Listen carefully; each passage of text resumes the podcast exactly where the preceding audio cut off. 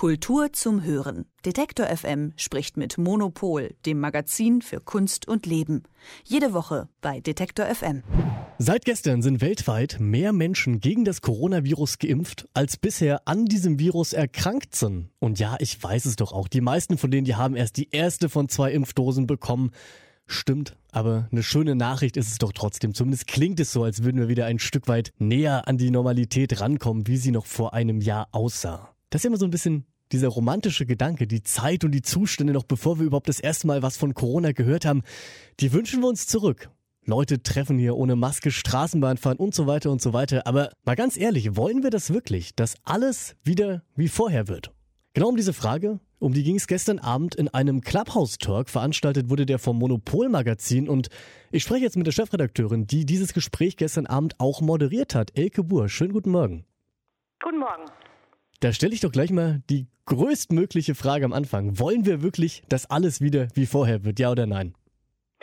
Na, Antwort ist ganz klar nein. Also ich glaube, das war ja auch schon im ersten, äh, also als es losging im ersten Lockdown, als wir ganz viele Künstlerinnen und Kuratorinnen gefragt haben, äh, was, äh, was jetzt so ihre Gedanken sind äh, anlässlich dieser krassen Disruption, der wir da alle ausgesetzt sind, haben alle gesagt, das ist äh, schrecklich, aber es ist vielleicht auch eine Chance, Dinge neu zu denken. Und ähm, gestern hat äh, Friedrich von Borries unter anderem, das ist ein Designtheoretiker und Hoch Hochschullehrer, der auch äh, Monopolkolumnist ist, ähm, auch sehr da immer wieder versucht äh, nachzudenken darüber, was denn jetzt eigentlich anders werden soll, weil natürlich äh, wir wissen alle, dass viele Dinge schief laufen in unserer Gesellschaft. Man muss nur Klimawandel sagen, aber auch im Kunstbetrieb. Ähm, der Kunstbetrieb muss sich äh, anders aufstellen und auch die und gestern bei uns ging es ja vor allen Dingen um die Städte und äh, die Innenstädte sind ja etwas, wo, was wir eigentlich schon lange kritisieren. Also äh, überall überall die stereotype Fußgängerzone mit den äh, Ketten drin. Das ist ja alles nicht so äh, lebenswert, wie es vielleicht sein könnte. Und ähm, es ging dann bei unserem Gespräch sehr viel darum, was sich eigentlich da verändern könnte und in welche Richtung wir das wollen. Ich habe dieses Gespräch gestern über TikTok, über gar nicht, war über TikTok, über Clubhouse veranstaltet. Da habe ich gerade einen Sprechwille. Denn Clubhouse ist ja so in journalistischen Kreisen jetzt ein relatives Ding geworden, kennen vielleicht aber noch nicht alle. Willst du noch mal kurz sagen, was da stattfindet?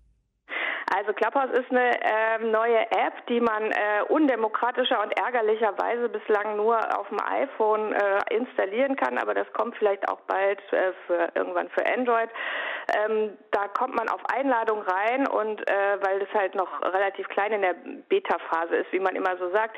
Und ähm, das ist eigentlich, also das Prinzip ist ganz einfach. Es ist wie so eine Telefonkonferenz. Also man, äh, äh, alle Leute sind nur per Audio anwesend und man kann sich da, man kann da sogenannte Räume aufmachen. Äh, das haben wir dann gestern gemacht und so ein Raum ist dann wie so ein, naja, wie so ein Raum, in dem man halt so Gespräche führen kann. Dann nominiert man ein paar Leute erst als äh, SprecherInnen und im Laufe des Gesprächs kann man dann, wie man will, dann auch die Zuhörerinnen ähm, mit aufs Podium holen und sich dann mit den Leuten unterhalten. Und ähm, der Effekt ist einfach ähm, ist äh, total schön eigentlich, weil also wir sind ja alle die ganze Zeit in Austausch äh, über die sozialen Medien. Also es gibt, man macht Kommentare auf Facebook, man liked mal was auf Instagram oder so. Aber es ist ja was ganz anderes, wenn man die Stimme hört. Also so wie wir uns jetzt unterhalten, ist ja auch angenehmer, als wenn wir jetzt E-Mail schreiben würden. Und ähm, das, äh, da passiert auf Clubhouse äh, passierte eben genau das, was uns jetzt gerade fehlt, dass man sich einfach mit ein paar Leuten mal ausführlich äh, unterhält. Und ähm, wir haben jetzt auf Monopol natürlich, wir, wir wollen das jetzt nicht nur dazu nutzen, dass man da irgendwie Smalltalk macht und die Leute dann zuhören müssen, das ist ja langweilig, sondern wir versuchen da jetzt auch Themen zu setzen und wir haben ähm, als erstes letzte Woche mit einigen Museumsdirektorinnen, ähm, Direktoren geredet darüber, was es für sie bedeutet, jetzt den Neustart nach der Pandemie zu planen. Und äh, das war jetzt der zweite Talk. Wir machen am Samstag äh, einen weiteren mit äh, äh, zum Thema Galerien. Was machen die Galerien? Und das ist für uns natürlich einerseits ist eine tolle Recherche auch und es ist eine schöne Möglichkeit, um mit unseren hoffentlich Leserinnen und Lesern in Kontakt zu kommen, weil die ja dann auch sofort immer sich melden können. Und ähm, eigentlich funktioniert das ganz gut. Also jetzt Hype hin oder her. Natürlich redet man auch immer viel darum, was ist das eigentlich für ein digitaler Raum, äh, rein ökonomisch gesehen. Wir schaffen da schon wieder Inhalte, äh, von denen dann äh, so eine Plattform profitiert. Aber egal, jetzt solange wir alle zu Hause eingeschlossen sind, macht es Spaß. Dann kommen wir nochmal zurück zu dem Inhaltlichen von dem Talk gestern Abend.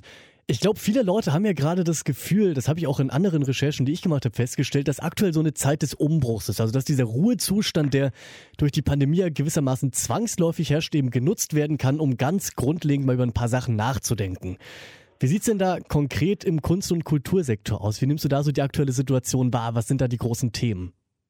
Also wir haben jetzt gestern ja vor allen Dingen über Städte gesprochen. Das war das Erste. Das eine ist, dass man, wenn man durch diese leeren Innenstädte geht, dass man sich überlegt, okay, was genau ist es denn eigentlich, was einem fehlt?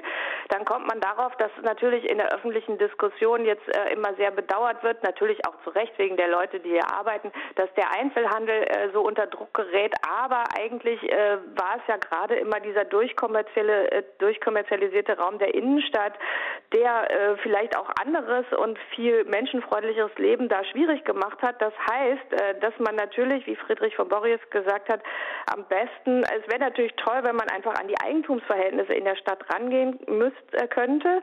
Und auf der anderen Seite durch dieses Homeoffice gibt es ja die Chance, dass eventuell bald in Innenstadtgebieten ähm, der äh, viele Büros einfach leer stehen und die Preise darunter gehen. Und das wäre natürlich auch eine totale Erleichterung, wenn man bedenkt, dass ähm, dann vielleicht auch Räume wieder zur Verfügung stehen würden, die dann wieder für, für Leben, für Kultur äh, frei wären. Also wir wollen, wir müssen halt, man muss halt immer überlegen, irgendwie, äh, wie können eigentlich wir als normale Bürger diesen, diesen total teuren und hoch, hochkapitalisierten Raum in der Innenstadt zurückerobern. Also das fand ich ein sehr interessantes Thema.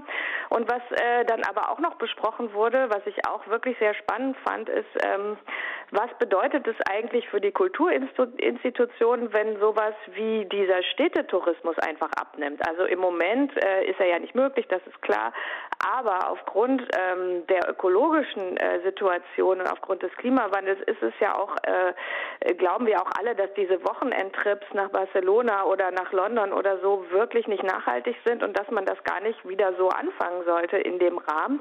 Was ist aber dann mit den Kulturinstitutionen, die gerade wenn sie auf hohem Niveau arbeiten, also die so internationale Leuchttürme sind, darauf angewiesen sind, dass oder eigentlich auch von den Städten, das wird von denen erwartet, dass die Programm machen, eben für diese sozusagen äh, relativ wohlhabenden Wochenend- oder Kurztouristen so.